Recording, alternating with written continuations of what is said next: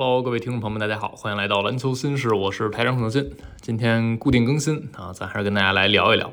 最近也没有特别热点的单一的，我想聊一期很长的话题，所以今天这期呢，可能也会先啊聊一些目前释出的 NBA 下赛季的赛程安排啊，然后后面会补一些七零八碎的一些消息。最近很热的当然是名人堂这件事情啊，但是昨天晚上我管老师包括小陈啊，我们仨在体坛篮球秀的节目里已经聊到名人堂了，所以大家对名人堂感兴趣可以去听那期节目。那今天呢，NBA 官方这边。啊，也不是官方啊，是记者们争相的爆料了一些啊焦点赛程，呃，从揭幕战到一些啊，比如文班亚马首秀的时间和对手，以及圣诞大战都出炉了。我们还是把这一些精彩的比赛给大家先分享一下。首先，揭幕战的两场比赛呢是十月二十五号打响，这是北京时间，两组对阵是湖人对掘金和太阳对勇士。啊，都是主队在后边啊，掘金的主场和勇士的主场。那这两场球显然就呃很有话题性啊。掘金和湖人上赛季的西决对手，而太阳和勇士呢，虽然在去年的季后赛里两队是没有碰面的，但这两支球队嗯确实有太多的恩怨交隔了啊。比如就保罗已经从太阳的老炮变成了勇士这边，看看是板凳席的一把手，还是会进入到首发阵容。同时呢，像克雷还有布克之前的斗嘴啊，最近克雷也在播客节目里去反思，或者说有点悔意啊，就说当时他有点上头了，不应该对布克有那种举动啊，秀四个戒指、四个冠军这种事情。他说布克是一个非常优秀的出色年轻人。太阳那么动荡，但布克坚持住了啊，成为了这支球队的一个核心。当然啊，逃不开的就还有杜兰特啊、库里啊啊这些大牌的明星啊，所以这场比赛显然是也充满看点的。那这两场接棒战呢，相信可以引爆流量。也算是给新赛季打响一个好头。另外呢，就文班亚马的首秀也是大家非常关注的啊。最近文班这二 K 的评分啊，也是 引起热议了，给他一八十四分，是 NBA 二 K 这游戏系列里新秀的历史最高分啊。之前最高是一九年状元西安威廉姆森，他在二 K 二零里拿到了八十一分啊。再往前，你像詹姆斯这种一般往年的新秀，差不多也就是七十八分左右啊。而文班直接拿了一八十四，确实。有热点，有流量啊，有话题，也给文班带来更多关注度。啊。在揭幕的时候。文班秀自己这卡片写着八十四，说这不错啊，不赖，这分不错。然后还说我这赛季末啊有信心去上九十分，去冲击九十。当然，对于新秀球员啊，大家期待也不要那么高。但你也看到小陈天天给文班去降温啊，就在场上见吧。啊，这个数值看一乐就行了。真正更让大家期待呢，可能是圣诞大战啊。圣诞大战这一口气赛程的释出，这几组对话，我觉得还是充满看点的，而且会有一些故事性。很多的记者可能会更倾向于上演一些季后赛的对决，比如上赛季季后赛的一些老对手的一个重逢。我看到有一些国外的媒体人也说，啊，怎么不安排这样的对话，比如勇士打国王这种类型。但是大家别忘了，去年 NBA 推出了一个所谓宿敌周啊，也就是在专门找出来这一两周的时间，也就在中国过年差不多那个期间，会有这种。特意安排有宿敌情节的球队去交手，那有可能上赛季季后赛的这些对手呢会被安排在宿敌周里。那今年呢圣诞大战安排的是哪五场比赛呢？雄鹿对尼克斯，七六人对热火，凯尔特人对湖人，独行侠对太阳，以及勇士对掘金。这些也是主队是在后边的啊，而且不出意外啊，应该时间顺序也是这样的。圣诞大战的五场球呢，就从北京时间夜里凌晨一点开始打，一直打到第二天中午的十一点半，应该是最后一场。所以按时间顺序来看呢，对中国球迷来说比较友好的肯定是后边两场啊。独行侠打太阳是早上应该九点左右，而掘金和勇士的对话是十一点半。那胡凯这场对决就应该是在早上六点左右。这个时间也还可以了。那这五场球，我觉得，呃，可能精彩程度啊，在我个人比较期待的是后边三场。当然，前面两场也有一些话题，比如雄鹿打尼克斯。尼克斯大家众所周知啊，就人家球市摆在这儿啊，所以每年圣诞大战基本上也都安排。那去年尼克斯是和呃七六人队交手啊，今年尼克斯也是坐镇主场，他们基本上就是在家门口麦迪逊广场花园篮球卖家去迎来一些明星球员的挑战。那这一次来的是字母啊，雄鹿队来做和尼克斯。实际上呢，尼克斯最近这两年打圣诞大战啊，争议已经比前面低迷黑暗时期要小多了啊，就是因为人家实力确实也上来了。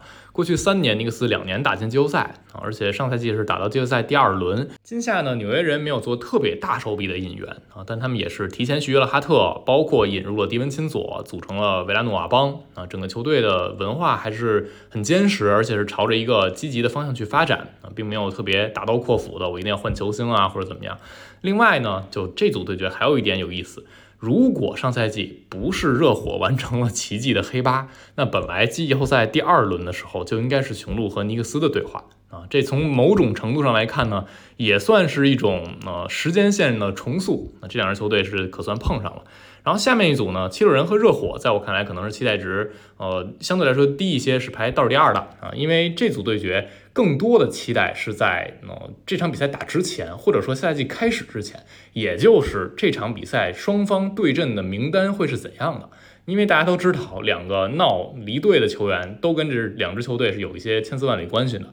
这边啊，利拉德想要离开开拓者，他的目标目的地是热火队，而那边詹姆斯哈登是想离开七六人。啊，我们不知道等到少年大战的时候会不会上演利拉德和哈登的对话啊？如果能上演，那就是利拉德走成了，而哈登没走成。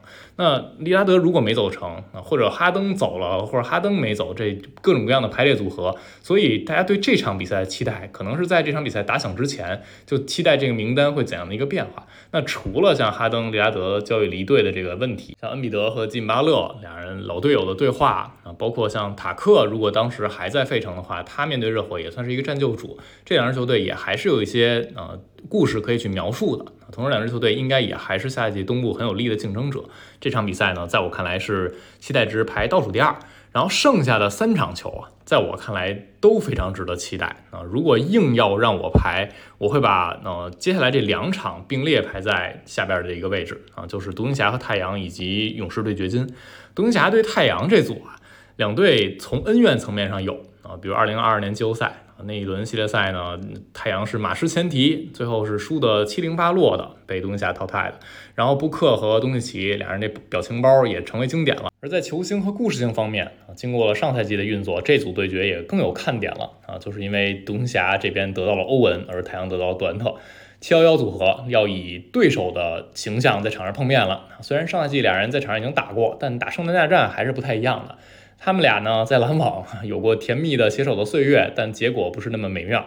而上一季，先是欧文提出想走啊，紧接着杜兰特也表达自己想去太阳，俩人就都去往了自己呃愿意去的一个球队。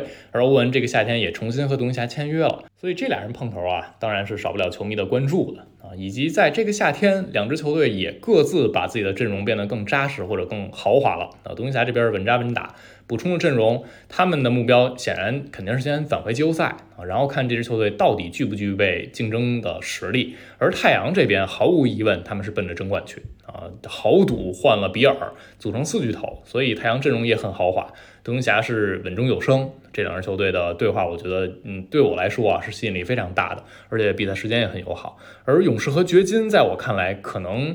会是这个夜晚在进攻方面最好看、最华丽的队啊！因为这两支球队首先是过去两年的总冠军的球队，两位改变了比赛的划时代的运动员，在各自的位置上可能都是当今联盟最好的进攻者啊！一边是库里，一边是约基奇，俩人的比赛永远都是那么好看啊！而且之前我们看到有美国媒体统计了，过去从二零一五年到现在有二十七场比赛的观赛人数超过了一千四百万啊！而且二十七场比赛都有斯蒂芬库里。确实，库里他的比赛的华丽程度以及过去这几年的影响力是摆在这儿的啊，因此这场球从呃流量的角度，从球星的角度到比赛进攻的感官的角度都会非常好看。再有一点呢，就保罗的加盟也会让勇士队面对掘金的时候多一个所谓去军训约老师的武器。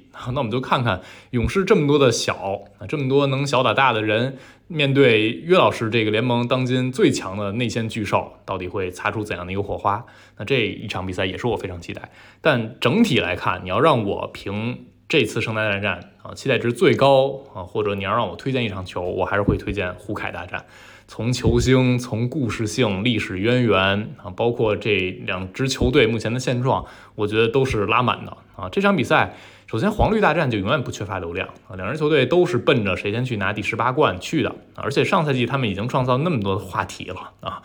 勒姆詹姆斯面对凯尔特人那场球被塔图姆最后时刻打手，然后就惊天的跪倒。啊，引发了巨大的争议。当你去回顾二零二二到二三赛季的时候，那一幕几乎是无法避开的一个画面啊。然后呢，在两支球队季后赛的征战期间，一开始大家也。去畅想过他们有没有可能去冲到总决赛去交手啊？这也是说明两支球队目前的战力是摆在这儿的啊，都是有争冠的实力的。这个夏天呢，两支球队也都进行了补强，绿军那边换来了波尔津吉斯啊，他们的阵容看上去华丽程度提升了，但你不知道擦出的这个化学反应还在不在，以及失去斯马特有多大的影响。而湖人这边算是稳扎稳打啊，佩林卡的封神的操作，留下他们的核心的阵容，同时补充进来一些便宜好用的轮换的球员，增加深度啊。这样的黄绿呢，如果完全健康，会上演一个很精彩的对决。而且上一次胡凯在圣诞大战夜碰面还是二零零八年啊，那个时候还是科比和绿军三巨头呢，已经非常非常遥远了。所以这也是时隔十五年啊，两支球队再在圣诞夜碰面。我们看看会有怎样的故事重新被书写下来。那这个是关于圣诞大战的五场比赛啊，我的推荐程度是这样的啊，越往后精彩程度，我个人认为是更高一些。大家可以把自己更想看哪场球，那有什么理由可以留在评论区。那顺便简单聊几个小的话题，一个是。小火车卡门托马斯最近接受了一个播客的一个连线采访，然后他聊挺多话题的，有一些很基础的，就比如说去年沃恩执教之后，为什么篮网啊面貌一新了？他就说沃恩很坦诚、很真诚，啊，让我们就是打好自己的比赛，同时他是把整个球队团结了起来啊。去年赛季初的时候，篮网队整体有一些嗯格格不入，或者说化学反应有点问题，球队是需要一个转变的，而沃恩上任带来这个转变。另外呢，托马斯也称赞了肖马克斯。很多人可能呃对马克思运作不满意，以及觉得马克思是不是对小火车有点不太满意啊？为什么一直不让他有那么多的机会？但是托马斯是称赞了马克思啊，他觉得马克思有一双慧眼，这是总经理最重要的，所以他觉得马克思是最好总经理之一，他也很高兴他是他球队的总经理。另外还有一个挺重要的点，我相信也是很多中国球迷关心的点，就是托马斯聊到了有没有可能未来代表日本男篮效力啊？他说我是有点兴趣的。而且我的团队在研究这事儿，我不知道细节如何，但是我的团队在做啊，不是代表美国就是代表日本。未来如果有机会，我是想打世界杯啊、奥运会之类的比赛的啊，所以他对两支球队都持开放态度。那托马斯，我们之前知道啊，他出生在日本啊，出生在日本的横须贺，当时他母亲是一名军人啊，跟美国军队在那边服役，在那个时候生下了托马斯。但是呢，托马斯是美国籍啊，我看了一眼，好像。呃，不存在他有日本籍、有双国籍这种呃问题。他因为只是在日本出生，而日本不是所谓这种有出生就带国籍的属性在的啊，所以他还是美国籍。就算我们假设他未来真的要代表日本男篮去打。肯定也是规划球员的身份啊，这是可以确定的。那规划呢，只能上一个。过去我们知道日本一般都规划一个内线啊，因为他们整体身材偏矮。今年带的也是一个白人的内线啊，所以如果真的规划托马斯，他们就变成完全外线主导。那像托马斯加上渡边雄太和八村垒，这进攻火力可能在亚洲球队里确实是很夸张的啊。毕竟托马斯也有过在 NBA 赛场连续三场四十加，但是嗯，具体能不能有很好的战力，这还先放在一边啊。以及托马斯最后到底能不能代表日本男篮去打，这还是很长远的。但是起码他个人的态度啊是挺开放的，这我们可以未来再去跟进观察一下。还有想说一个点是在我录节目的时候刚刚出来的消息啊，中国男篮这边又有三名球员回国了，那就不跟队去德国打下一阶段热身赛，是于家豪、贺西宁和曾凡博啊，这三个人过去的几场球其实已经。淡出轮换了，或者基本就没什么出场机会。嗯，有的是有伤病的问题，有的是确实可能不太适合老乔这个体系，或者水平还达不到，所以三人就走了。我觉得这大家可以想象的。那现在就剩下了十四名球员呃，最后还要淘汰两个人。这十四名呢，后卫有赵继伟、赵睿、胡明轩、方硕、孙铭徽；前锋呢是李凯尔、张镇麟、崔永熙、周鹏和朱俊龙；而内线是周琦、王哲林、胡金秋和付豪。再淘汰两个人。我个人觉得呢，这选择可能也已经不是那么难做了啊。最后也就是在三到四个人里，最后选出两个人去划掉啊。不知道各位听众朋友们在心里有没有自己一个人选，也可以在评论区留下自己的看法啊。您觉得中国男篮最后会淘汰两个人是谁？带怎样的十二人踏上这次的世界杯征程？好了，这期就聊到这儿啊，感谢收听，我们下期节目再见啦，拜拜。